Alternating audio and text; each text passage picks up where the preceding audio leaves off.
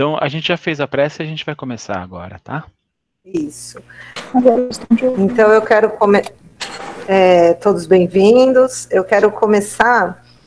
Uh, lembra na semana passada nós compartilhamos com vocês o primeiro e o segundo capítulo, né, da, do livro.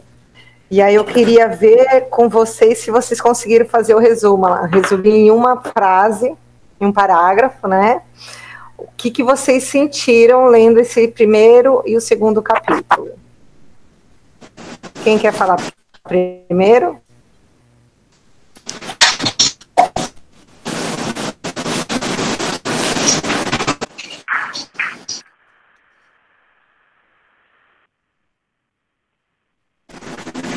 Vamos. Peraí, que tem uma, o pessoal entrando. Hello! Olá, boa tarde. Tudo bom? É, Andressa, nós estamos. É, semana passada a gente fez né, o prefácio e a apresentação do André Luiz, e nós vamos entrar agora no primeiro e no segundo capítulo, né? E a semana passada eu tinha pedido para o pessoal fazer, resumir em um, um parágrafo o que, que eles mais, o que mais chamou a atenção do primeiro e do segundo capítulo. Alguém quer, alguém quer falar? Tá. Ah, mas resumindo, eu acho que essa reflexão que ele fez quando ele se viu lá no abismo, na, do outro lado, que ele percebeu como a parte religiosa fez falta na vida dele, né? Como ter vivido uma vida material e superficial é, ele teve uma vida religiosa católica superficial, né? Que ele, ele fazia leituras do Velho Testamento, da Bíblia.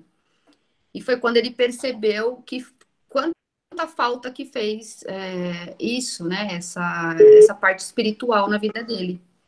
E é quando ele fala para gente é, aproveitar a oportunidade que a gente tem ainda no nosso planeta, enquanto encarnados, e não deixar essa parte de lado. Eu achei bem, bem oportuna essa observação que ele faz bem no começo do primeiro capítulo. Bacana.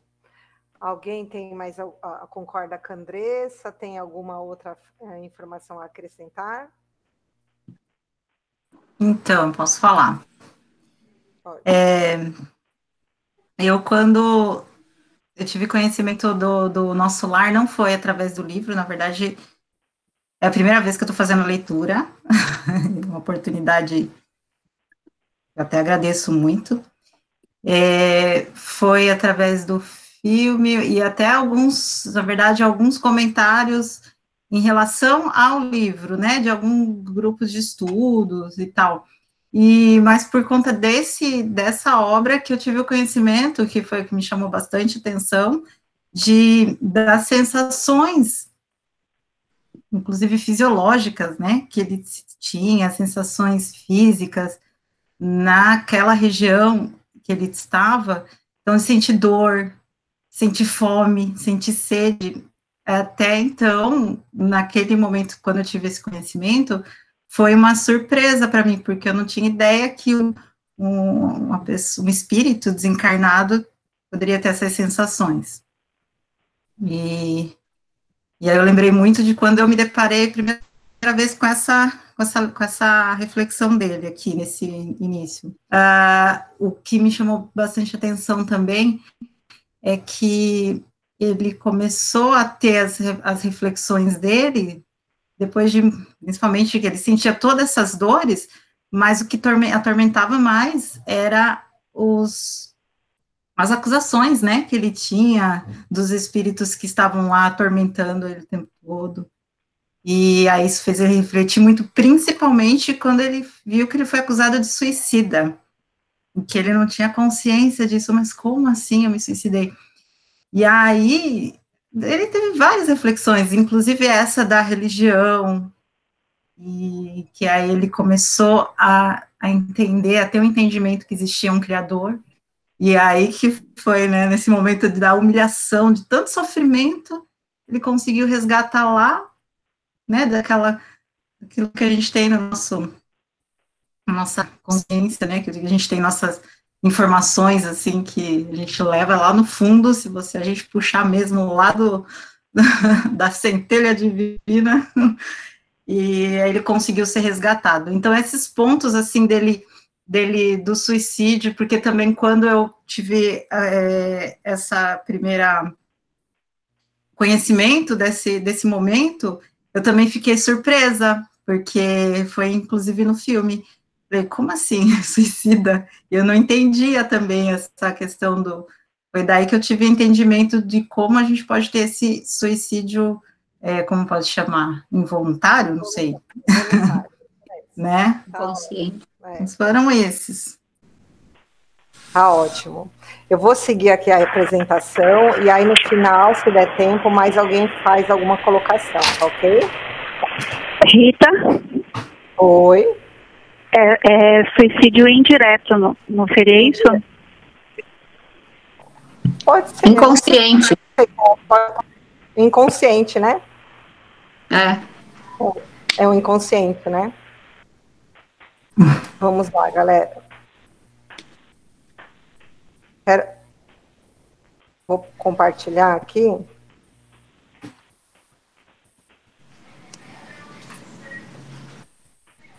Todos estão vendo a apresentação? Sim. Ótimo. Ainda não tá. Ah, agora foi. Então, hoje nós vamos começar com uma fazer uma, uma, uma breve passagem sobre o capítulo 1, né? Eu não estou Começando- vendo, Rita. Vocês estão me ouvindo? Ouvindo eu tô. Tá. Mas você já colocou os slides? Já coloquei. Tá todo mundo vendo esses slides? Sim. Deve, deve demorar um pouquinho para carregar, o Bia. Tá demorando Ah, tá. um pouquinho para carregar, tá? Ah, agora É. foi. Ótimo. Então vamos lá para o capítulo 1, né, intitulado como Zonas Inferiores. Peguei algumas imagens, né, do filme, né, que foi, foi reproduzido. E aí eu separei alguns trechos que foram os trechos que me chamaram mais atenção. E eu vou lendo aqui, se vocês tiverem alguma coisa para acrescentar, é só desativar o microfone que eu consigo ver, né? Então, André Luiz, né, chegando lá, ele falava que ele guardava a impressão de haver, de, de haver perdido a ideia de tempo e a noção de espaço esvairia-se esvairia-se de a muito. Então, a primeira coisa que, que aconteceu com o André foi essa sensação de perda de noção de tempo, de espaço, né? Ele não sabia, ele já tinha consciência de, de que estava desencarnado, então isso é, é bom, porque tem muitos espíritos que desencarnam e não têm a consciência e ficam vagando, é, ou nos umbrais, ou até na própria Terra, sem a noção de que já desencarnou. Então, André, ele já tinha essa consciência, e ele passou é, boa, boa, parte do trecho do primeiro capítulo falando de todas essas sensações e sentimentos que ele via passando, né? Desse, dessa nova realidade dele. O medo, que era uma coisa que, que ele não, não era muito comum, né, enquanto encarnado, e a angústia terrível que tomava conta dele o tempo todo, né? E, e, a sensação que ele tinha de estar tá fazendo uma longa viagem, né, e longa e estranha viagem. Estranha por quê? Porque tudo estava é, longe, é, diferente do que ele tinha dessa percepção do que é a vida após a vida, né? Não podemos falar vida após a morte, né? Vida após a vida. Então, era tudo de, estranho para ele, né? E o medo vem justamente pelo fato de você estar passando por algo que é desconhecido, né? Quando a gente não conhece o que está acontecendo ou a gente vai para um lugar que não, não, nós não conhecemos, a gente passa por esse momento de medo, né? Ou de situação. E isso aconteceu com o André Luiz, né? Ele ficou, ele ficou um, um grande tempo no umbral com essa sensação do que ele de medo e de aflição. É, partindo para a segunda reflexão, reconheci agora a esfera diferente a erguer-se da poalha do mundo. E todavia era tarde.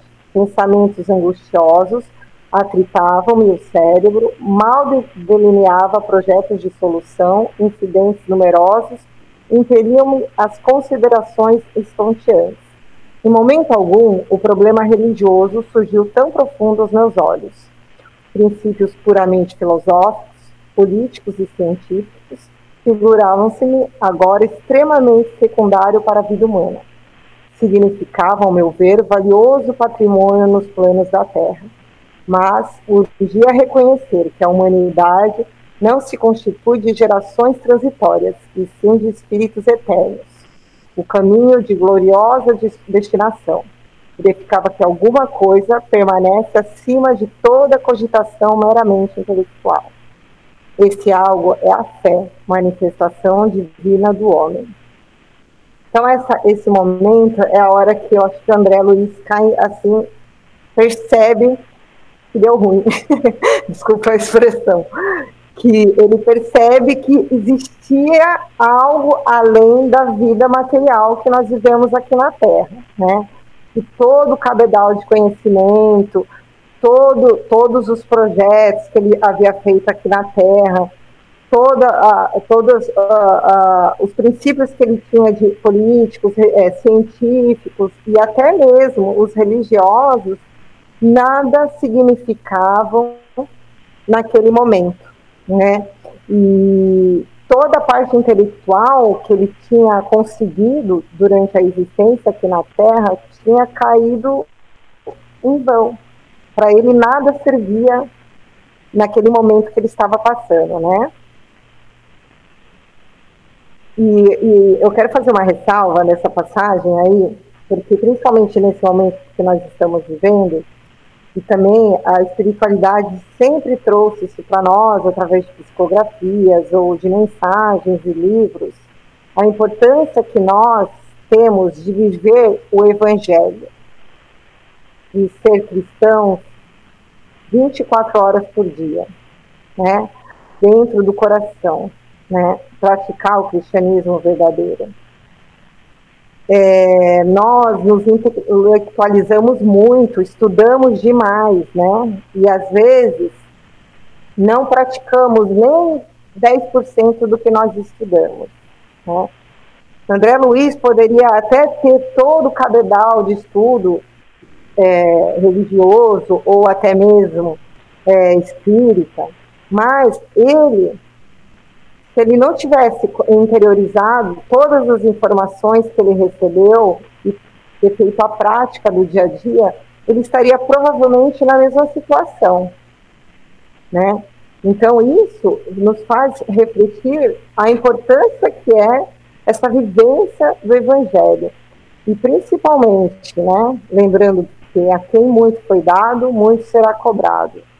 Nós temos que ter por gratidão por André Luiz e por todos os outros espíritos que trouxeram essa obra para nós, a possibilidade de já saber qual é a verdade. Que nós precisamos sair, desencarnar, um pouco melhores do que a situação que o André Luiz estava no momento.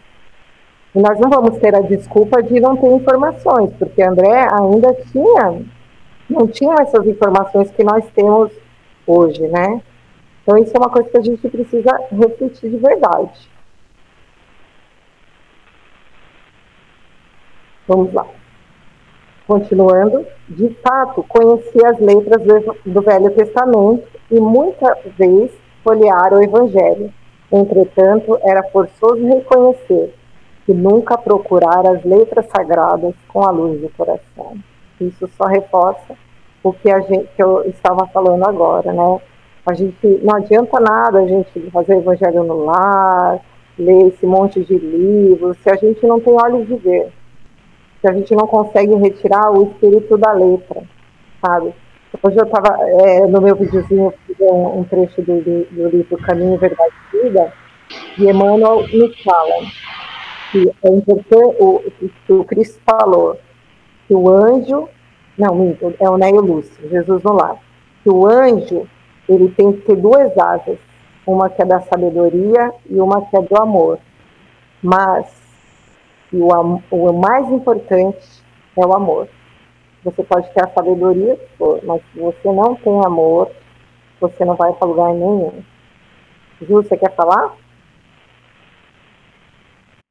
Sim, Rita, é só esse complemento, né, é, do que você falou aqui sobre essa, essa questão do, das letras sagradas no coração, é, porque é, esse momento que nós estamos passando em nossa sociedade, né, é, qual é a nossa verdadeira fé?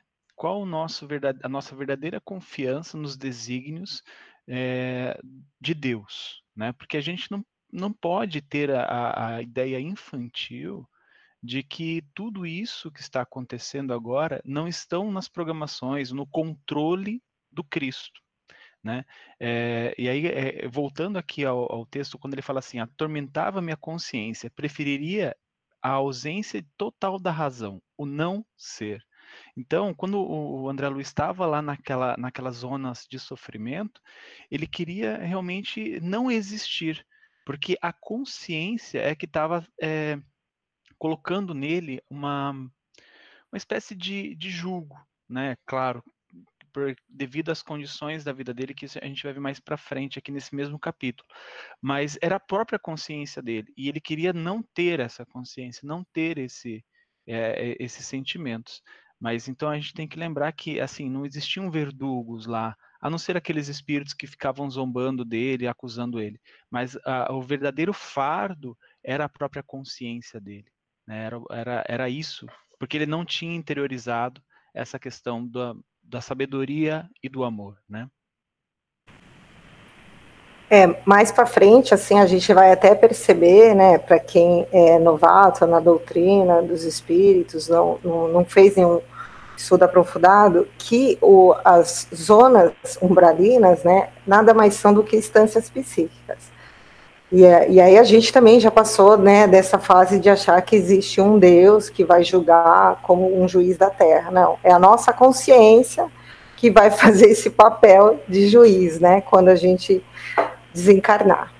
Esperamos ser absolvidos.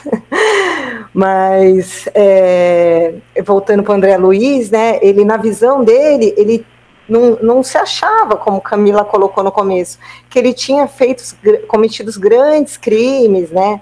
Então nós é, sempre nos, nos comparamos né, com os criminosos da, da terra, com as pessoas que realmente trazem o sofrimento, o mal, e esquecemos de é, que não é esse o propósito, né?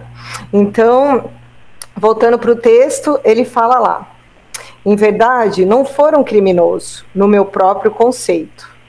A filosofia do imediatismo, porém, absorvera-me. Então, cai mais uma vez nas questões que nós estamos vivendo e vivendo sempre. Ou nós esquecemos, por vezes, mesmo sendo espíritas, que nós temos a eternidade para evoluir, para aprender, para errar. E nós queremos, às vezes, dar saltos, sabe? Queremos é, é, as coisas para hoje, para ontem, né? E acabamos vivendo a, a, vida de encarnado sem dar a devida atenção para que realmente as, as coisas que são mais importantes, são as coisas que não são, é, que são perenes, mas que vão caminhar com a gente para sempre, são os nossos sentimentos e as nossas emoções. Vamos, continuando. Mas, examinando atentamente a mim mesmo, algo me fazia experimentar a noção do tempo perdido, com a silenciosa acusação da consciência, como o Ju colocou. Eu não sei se alguém já passou por essa situação, mas eu, às vezes, eu tenho, eu falo que eu tenho surtos de consciência plena. Assim é, só que faça rápido. É, às vezes eu fico com uma sensação eminente que eu estou perdendo tempo. E eu não consigo nem explicar. Assim. E aí eu, eu, eu acabo me aprofundando nos estudos, tentando, assim, dentro das minhas possibilidades, é, encontrar um caminho para que eu não que eu, me, que eu sinta que eu não estou perdendo meu tempo na encarnação, né? Não sei se vocês estão já alguém aqui já teve essa sensação. Vamos, gente. Todos os dias. Sim, eu sempre. Eu sim. Que bom. Achei que era só eu que tava ficando doida. Também. Olha, mas você ainda Eu tá mais evoluída. Eu. Também. Porque você. Você pega o livro, eu às vezes não faço nada. É, mas pegar. Bia, a gente acabou de ler que pegar o livro não quer dizer nada de evolução, viu? É, pegar livro é desespero, é diferente. Bom, Eu tenho a vamos lá. sensação de que eu tenho que fazer mais, mas eu não sei o Tá. que fazer. É, então, aí, Ivan, ó, isso é importante. É. Eu também, às vezes eu passo muito por isso. Eu tenho essa sensação que eu preciso fazer mais. Eu escuto e eu tenho certeza que isso é o chamamento de Deus, sabe, pra gente. Só que a gente às vezes precisa silenciar a nossa mente, o nosso coração para poder entender o que Ele quer da gente. Porque às vezes a gente quer fazer grandes obras, né? E às vezes o chamamento é para dentro da nossa casa. Às vezes não. Normalmente o chamamento do trabalho é para dentro de casa, sabe? Normalmente Sim. para as coisas pequenas, para começar com uma sementinha, entendeu? É, eu faço essa reflexão, eu fico pensando assim, mas o que eu faço? O quanto eu posso ajudar no meu dia a dia, os funcionários, as pessoas que estão ao meu entorno. Então, assim, eu falo, se tiver que fazer uma coisa maior, ela vai aparecer também, entendeu? Estou fazendo Exatamente. também, mas acho que ela vai surgir também. né? Com certeza. Eu acho que isso é importante. Só o fato de já estar fazendo essa autorreflexão já é um caminho andado. Sim. É, posso continuar? Mais alguém quer falar? Eu posso falar? Claro. Então, é, eu me sinto como vocês, como eu sei que eu tenho que fazer alguma coisa, e não posso mentir falando que eu não sei o que eu tenho que fazer, porque eu também sei o que eu tenho que fazer, porque as coisas estão todas aí na nossa cara no dia a dia, e só que é, ficar de frente com tudo isso é muito doloroso. Então, para mim, é mais simples, simplesmente sei lá, deitar, pensar em outra coisa, mesmo sabendo que eu tenho que fazer e o que eu deveria fazer, porque tem milhares de coisas a ser feitas em prol de nós mesmos, que me, que me ajudaria a melhorar, com certeza. Sim. Só que é muito doloroso. Não sei por quê, mas é. Você tem razão, né? Porque, assim, pra gente, sair da nossa zona de conforto gera uma série de consequências, né? E a primeira dela é o desconforto, né? É. Então, toda mudança vai gerar uma certa tempestade. Tempestade que eu digo assim, de sentimentos, de emoções, né? Mas a gente precisa fazer esse movimento, claro, respeitando sempre o seu tempo, o tempo das pessoas, se for envolver terceiros, o tempo das pessoas, as suas limitações, o que você pode dar, e começando sempre pela, pela tarefa mais fácil. O problema é que às vezes a gente quer fazer já a tarefa que é mais difícil de, de ser mudada, né? É. Então é isso, respeite o seu limite, o seu tempo, mas comece com um passinho pequeno. E aí vai colocando metas, metas para você alcançáveis, né? Metas que não te agridam, né? E, e não adianta, vai ter que todo mundo tem, a vida é assim. Ou a gente sai da zona de conforto por livre espontânea vontade, ou a gente é empurrado, né? É. O nosso caminho é o progresso sempre. A gente vai sempre andar para frente, sempre. Então, ou a gente anda com as próprias pernas, ou a vida, ou Deus, como a gente quiser chamar, vai lá e faz com que a gente ande. É. Vamos lá? Vamos. Bom, aí ele, ele termina o primeiro capítulo falando assim: Enfim, como a flor de estufa, não suportava agora o clima das realidades eternas. Não desenvolveram os germes divinos que o Senhor da vida colocara em minha alma. Sufocara-os criminosamente no desejo incontido do bem-estar. Isso reflete, é, serve muito para o que a gente falou agora.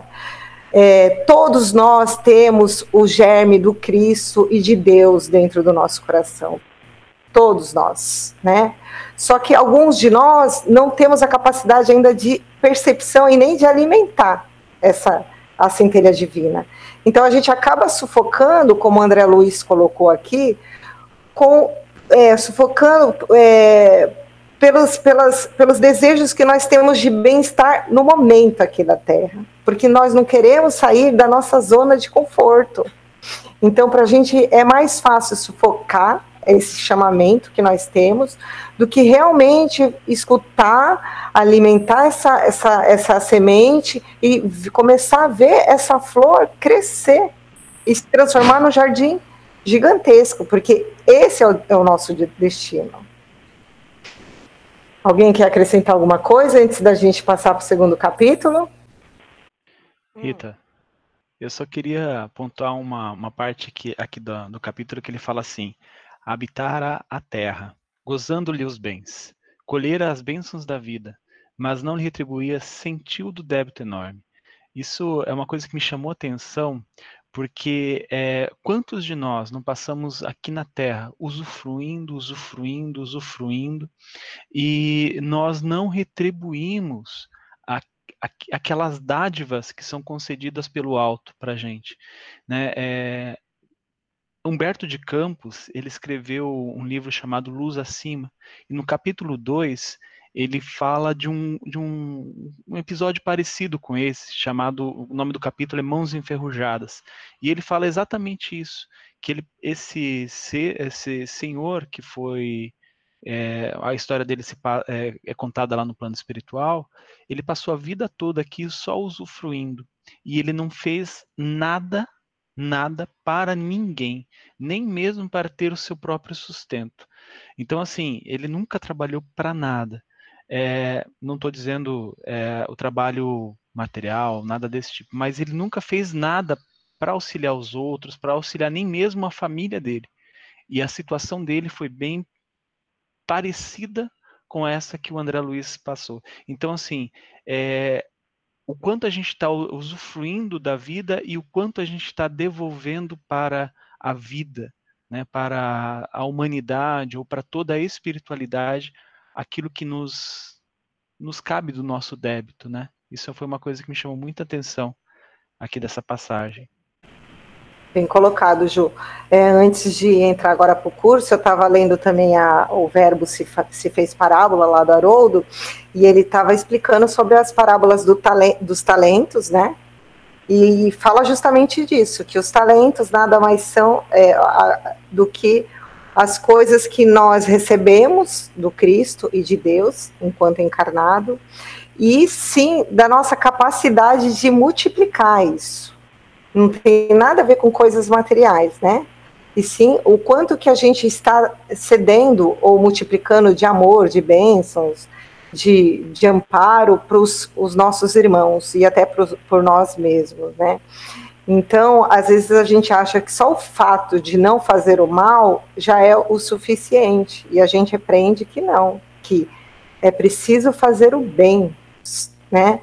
Não adianta só não fazer o mal, nós precisamos é fazer o bem. Vamos lá para o. Ah, é verdade.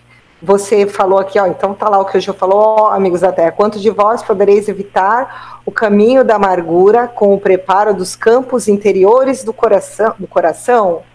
Acendai vossas luzes antes de atravessar a grande sombra. Buscai a verdade antes que a verdade vos surpreenda. Suai agora para não chorar depois. Então é isso que nós estamos tentando fazer aqui como encarnados, buscar a verdade, né? E principalmente preparar esse campo do, do interior aí do coração, né? Quando a gente fala em templo divino, em, em religião, as pessoas acham que religião é você, religiosidade é você estar toda semana em templo, orando. Gente, não é isso. Claro, não, não, é bacana fazer o trabalho voluntário, ou você frequentar sua igreja, seu centro, né? Mas você tem que plantar essa, essa semente, o templo divino dentro do seu coração.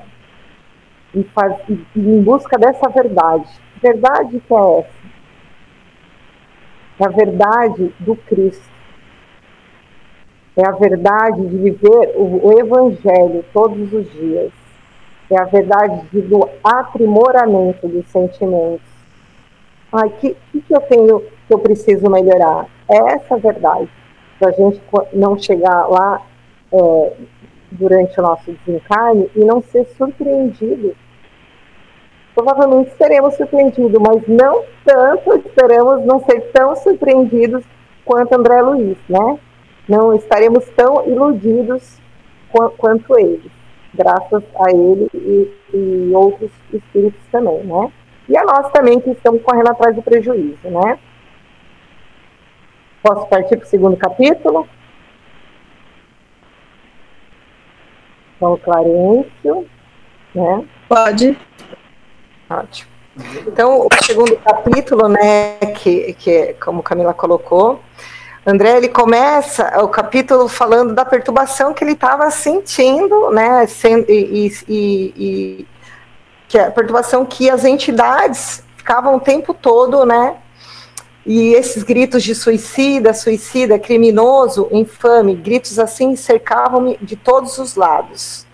Que, bus que buscas, infeliz? Aonde vai, suicida? Tais ob obrigatórias, incessantemente repetidas, perturbavam-me o coração. Infeliz, sim, mas suicida, nunca. Essas increpações, a meu ver, não eram procedentes. Eu havia deixado o corpo físico a contragosto.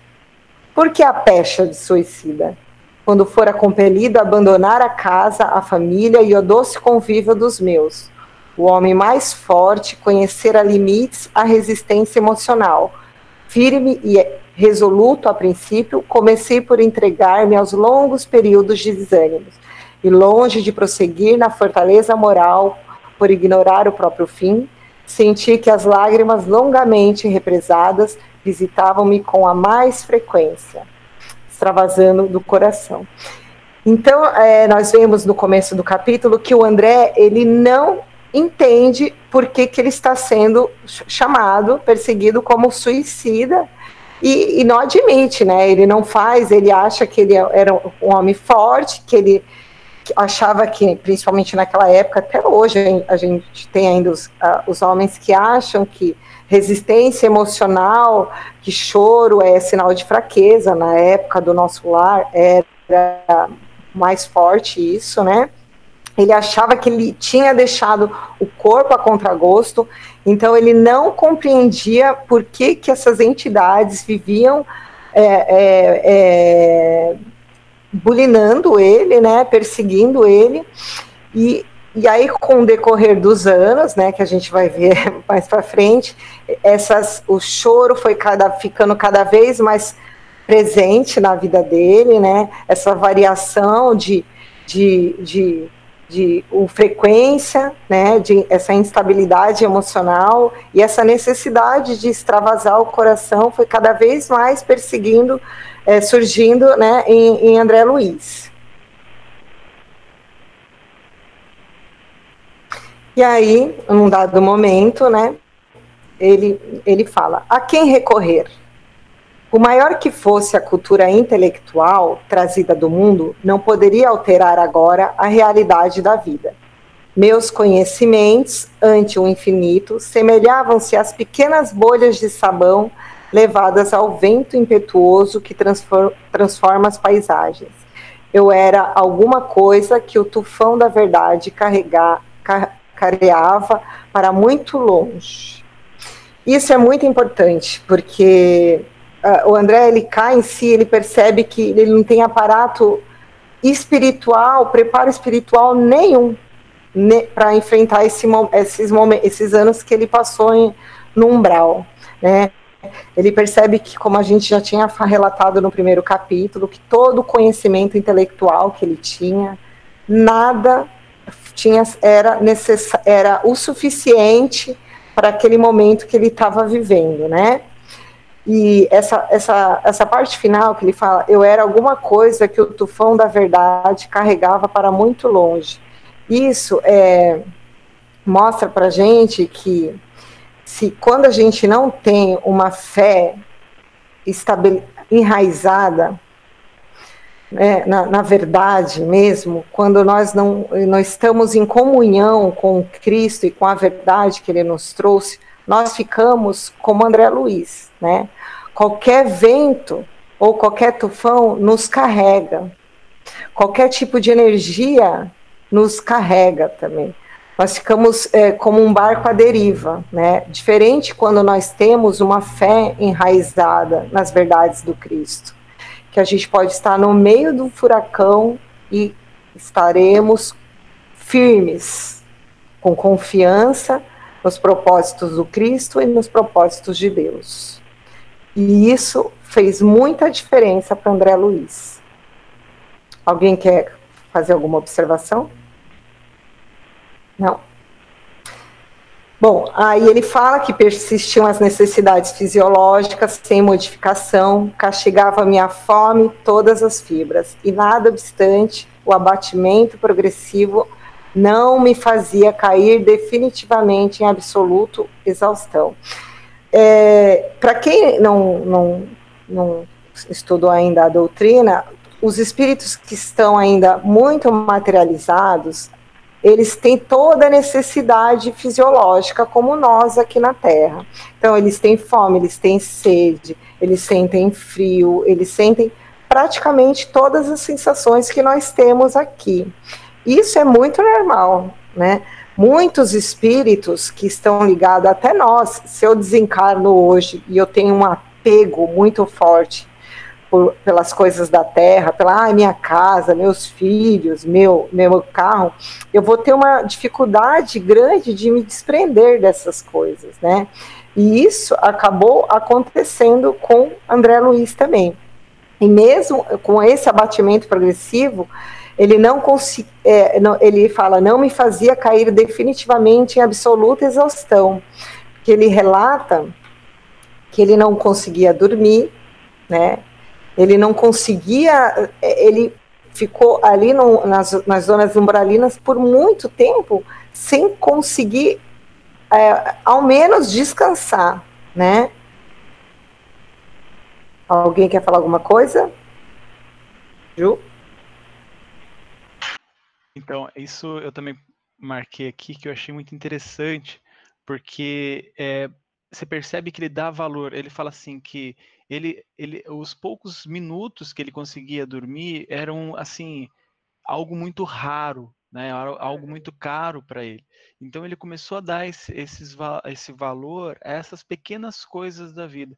Me fez pensar muito na nossa situação atual, né? A, a, que nós não dávamos aquela importância para muitos aspectos da nossa vida. Foi vir uma uma, uma situação complicada para toda a sociedade, e aí a gente começa a valorizar, a, a refletir, a, a, assim, a valorizar mesmo, a, a, a querer falar, nossa, como era gostoso andar, como era gostoso ir no parque cheio de gente, como era gostoso ir à praia, tudo isso a gente esquece porque está muito acomodado e muito ligado à matéria. Isso que você falou é importante, porque é, a gente não pode esquecer que os nossos vícios aqui né, na Terra, nos nossos vícios de comportamento, os nossos vícios de sentimento e emoções, eles continuam lá do outro lado. Não é só o vício químico que continua. As nossas viciações de sentimentos e emoções também continuam. Então, isso é muito importante que ele tenha destacado. Né? É, é, ele não é uma pessoa diferente. É como o, o nosso lar abriu a, a série A Vida no Mundo Espiritual, ele está mostrando para a gente que não tem diferença de você sair daqui da Terra é, totalmente materialista, nada ligado às questões espirituais, como ele colocou no na último parágrafo do primeiro capítulo, e ir para o outro lado, porque vai ficar a mesma coisa. Porque você não deu valor à sua espiritualidade, e não não estou falando de religião, nada desse tipo, mas a tua conduta espiritual. Você não deu valor a isso e você não se transformou. Então você vai ser igual lá do outro lado é a mesma pessoa. Sim, é, é, essa é uma ilusão que às vezes no, nos, nos persegue, de achar que nós não levaremos as nossas é, emoções ou os nossos sentimentos não curados, né, ou não burilados para o outro lado da vida, né, muito pelo contrário. Quando a gente desencarna, aí que a nossa consciência fica plena, né? E aí que realmente essas emoções, esses sentimentos, eles vêm todos à tona, assim, com mais clareza, né? Mas vamos lá. Posso comentar? Claro. É, eu também acho que a gente pode observar, assim, as nossas paixões, né? É, de que forma que a gente está levando as nossas paixões. É, é essas que nós vamos é, as paixões, a paixão, eu digo, aquela forma exacerbada que a gente dá, a, a, atenção exacerbada que a gente dá na nossa vida, né? Ao dinheiro, a, aos filhos, como a Rita falou, ao marido, à casa. Então, é um convite para que a gente se observe para é, qual a, a, a intensidade que nós estamos dando que na nossa, na nossa matéria, né? Então, que a gente se desmaterialize um tantinho, que a gente é, compreenda é, de que forma que a gente vai levar esse todo, né, esse amor desmaterializado por um filho, esse amor desmaterializado pela nossa casa, porque a gente tem que amar um filho, a gente tem que cuidar do filho, a gente tem que amar a nossa casa, a gente tem que cuidar da nossa casa, mas sem esse apego apaixonado para que a gente consiga na hora de do que chegar no outro plano, né?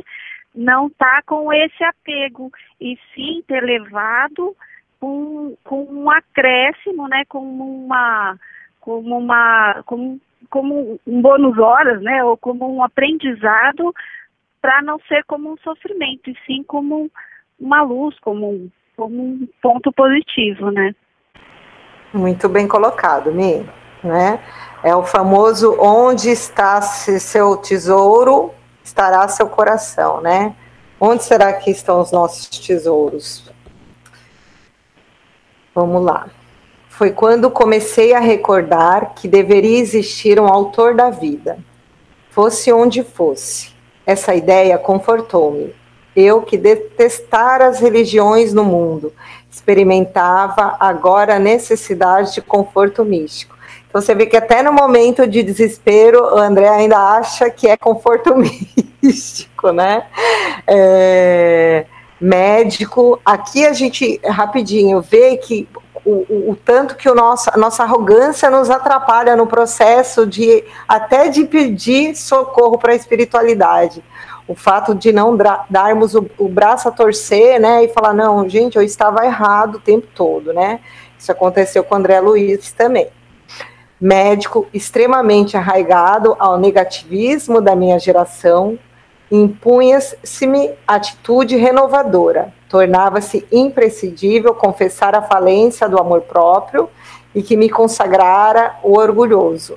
Aí aquele já complementa, exatamente. Ele teve que engolir o orgulho dele, perceber que ele estava completamente equivocado com relação ao que ele pensava sobre a existência né, de um autor da vida e dos seus conceitos de religiosidade e tudo, e quando as energias me faltaram de todo, quando me senti absolutamente colado ao lado ao lodo da terra, sem forças para reerguer-me, pedi ao supremo autor da natureza, que, que me estendesse mãos paternais.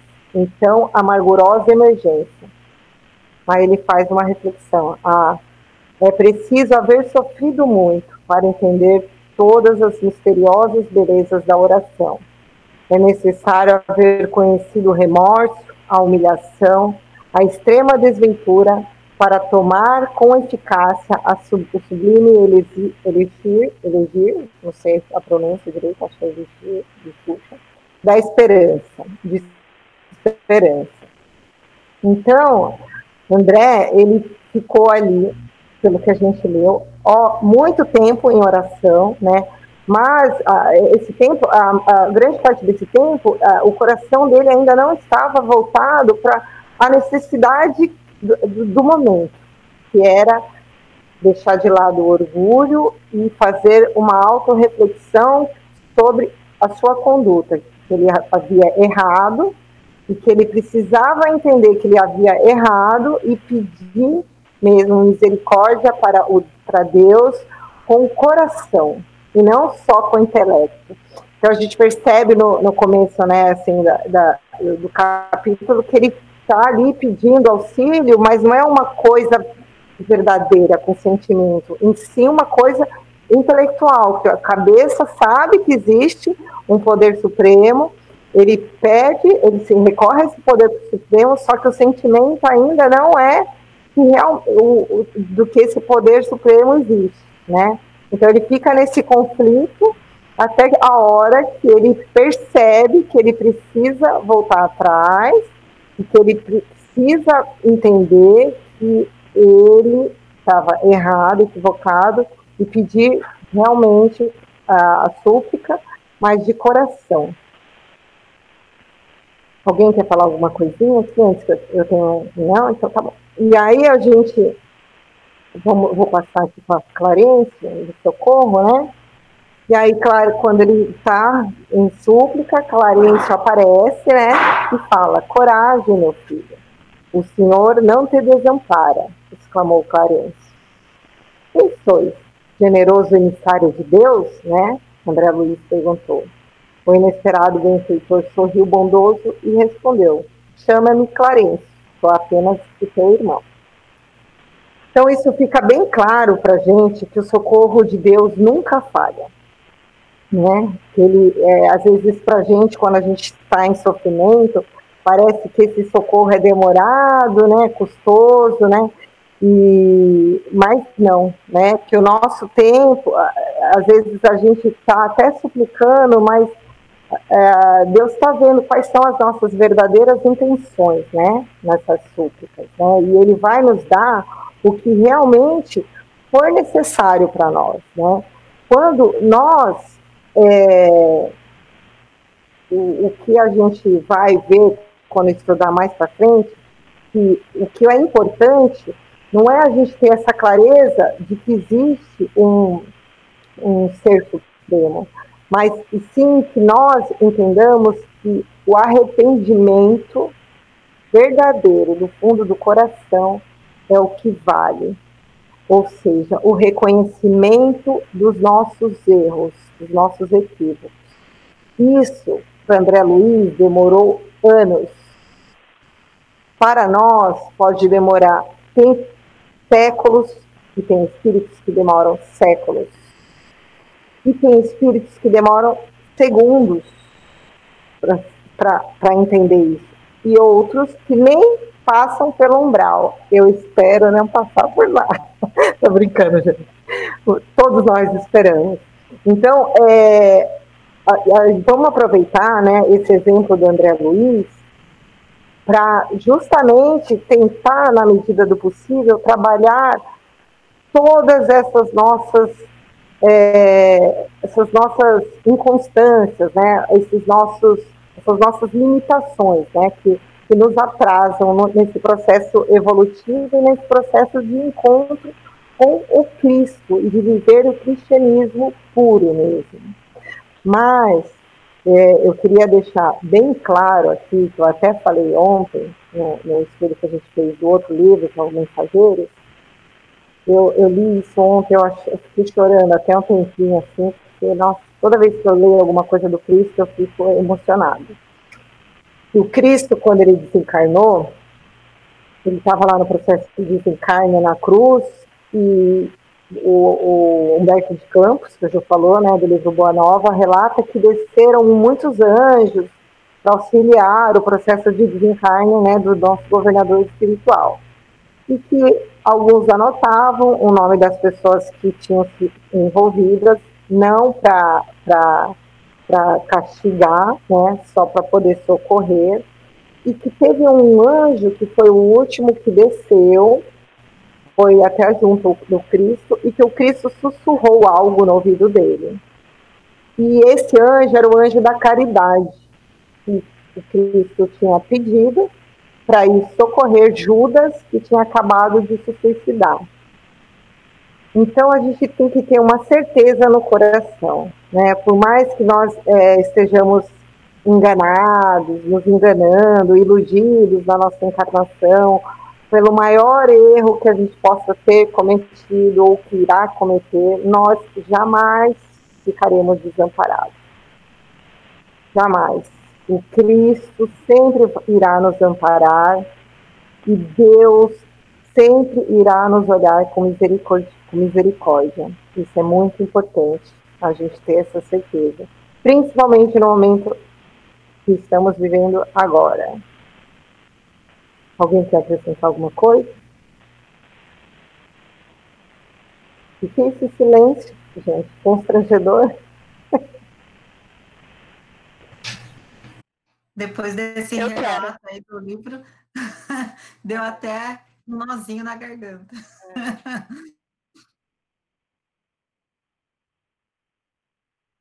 Então é isso. Pode. Posso falar? Quer falar? Claro. Eu quero. Então, eu queria falar que eu já estava lendo, antes da gente começar o estudo, eu já tinha começado a ler o livro, né? E eu já estava indo para o capítulo 23. Só que daí eu achei melhor eu parar e retomar a leitura para acompanhar o grupo, né? E aí, lendo hoje o capítulo 1 e o 2, eu, como que eu posso explicar? Anotei detalhes que eu não tinha percebido e com a explicação de vocês, assim, foi clareando mais as ideias, né? Porque é uma língua ainda tem algumas dificuldades para entender algumas coisas da espiritualidade. E eu queria agradecer a oportunidade. Tá bom? Era isso. Hum, é, você vai perceber que os livros espíritas eles são desse jeito, tá?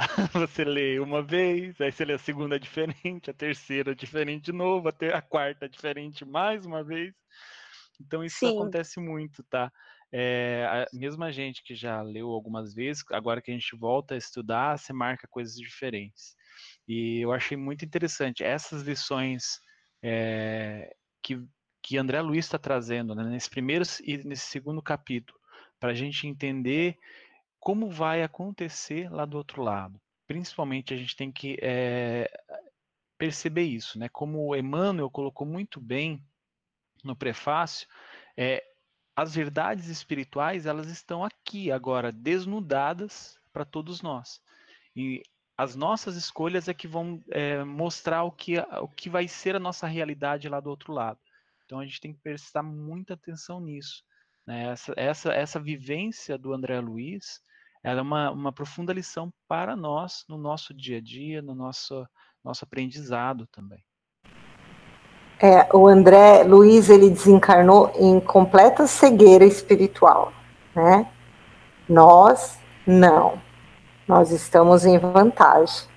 Então comemoremos, não, não, ach, não vamos achar que isso é um peso, não, muito pelo contrário. Isso é uma dádiva que nós estamos tendo e, e estamos tendo a oportunidade de cuidar do nosso coração para na hora da passagem, né?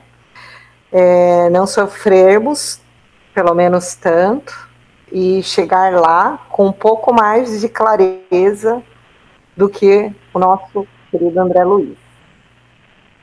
É isso, meus queridos. Alguém quer falar alguma coisa?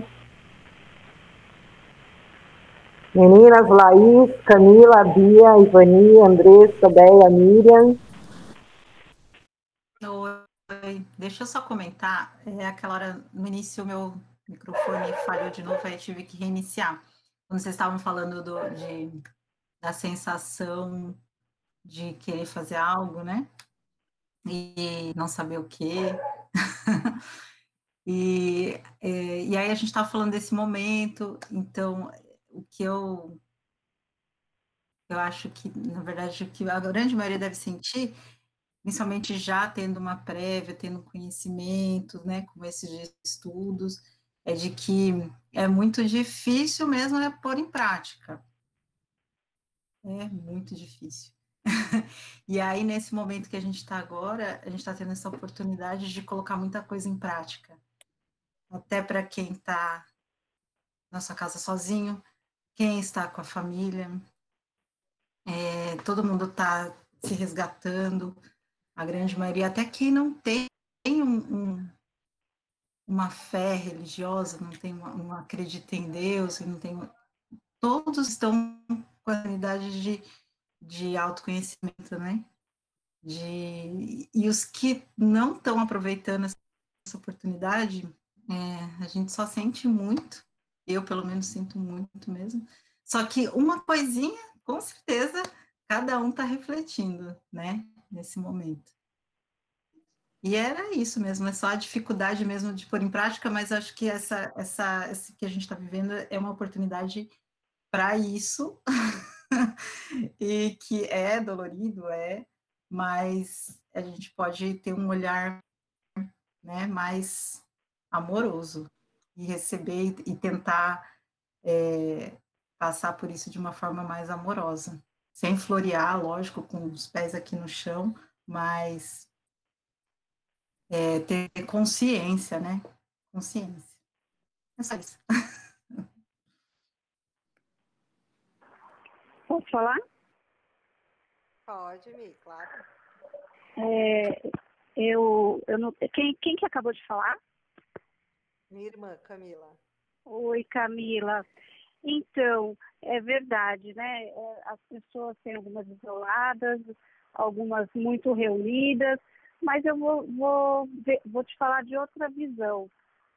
Eu, eu não sinto muito, eu não sinto, porque eu estou até tendo uma visão assim de bastante contentamento. Porque eu mesmo, por minha vez, hoje, hoje é sexta-feira, seis horas da tarde, eu não estaria num dia comum estudando. Eu não estaria reunida com Juliana e com a Rita, que é as pessoas que a gente mais tem contato, é, nem para falar um oi. Eu não, não né, nesses nessas duas semanas, eu não falei tanto com a minha mãe, que mora aqui perto, tanto como eu falei essas, essas duas semanas. Com os meus irmãos, nós estamos falando duas vezes por dia. Com os amigos, com os meus filhos, a gente tem se falado muito e amorosamente. Então, assim, o que eu estou sentindo é que, pelo menos da minha parte, eu estou emitindo muito mais contentamento. Então, se cada um que tiver é, rezando, orando, é, agradecendo, e, lembrando de uma mãe com amor, lembrando com uma mãe com afeto, de um irmão, de, de tendo a compaixão por qualquer um, o planeta já está mais alegre, né? Claro que tem muita vibração de medo, tem muita vibração de, de desespero, tem, mas eu acredito que também tem muita, muita, muita vibração de compaixão muita vibração de afeto, muito mais vibração de acolhimento, nem que seja virtual. Então, eu, da minha parte, eu estou muito contente até comigo, porque eu com certeza não estaria numa sexta-feira, fim de tarde, estudando o Evangelho de Jesus. É verdade. Exatamente. É exatamente isso que eu estava falando de da oportunidade. Essa é a oportunidade que a gente está tendo de, de pôr em prática, né? Eu vejo desse lado. Isso mesmo. Queria falar. Pode falar, Bia.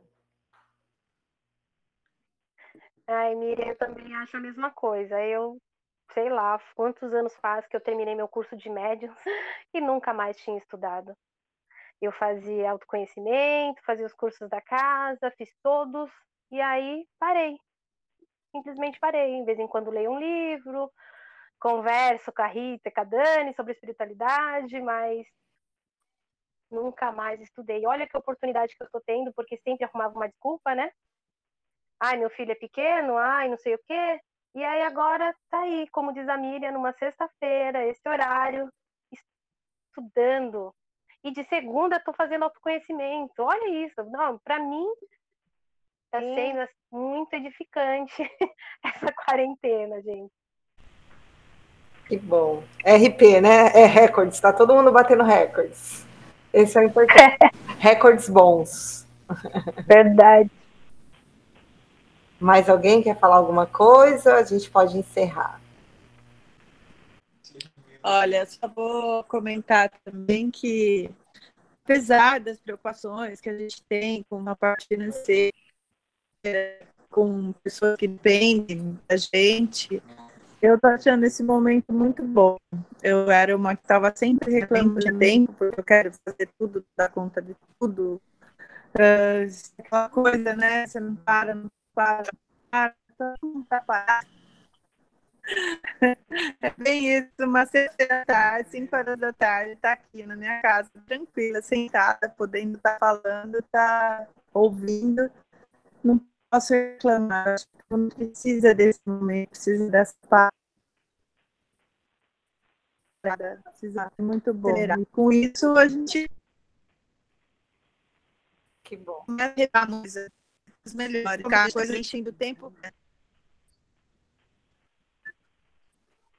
Coisa que realmente não são que a gente precisaria. E passar outras poderia fazendo, né? É isso. É isso, gente. Eu acho que é, isso vai ser bom para a gente rever as, as, nossas prioridades, né? E aí, depois que tudo isso passar, viver uma vida mais equilibrada, eu acredito, né? Uma vida mais equilíbrio é uma vida mais plena, né? Então, vamos fazer uma prece para a gente encerrar, que o pessoal tem compromisso aí.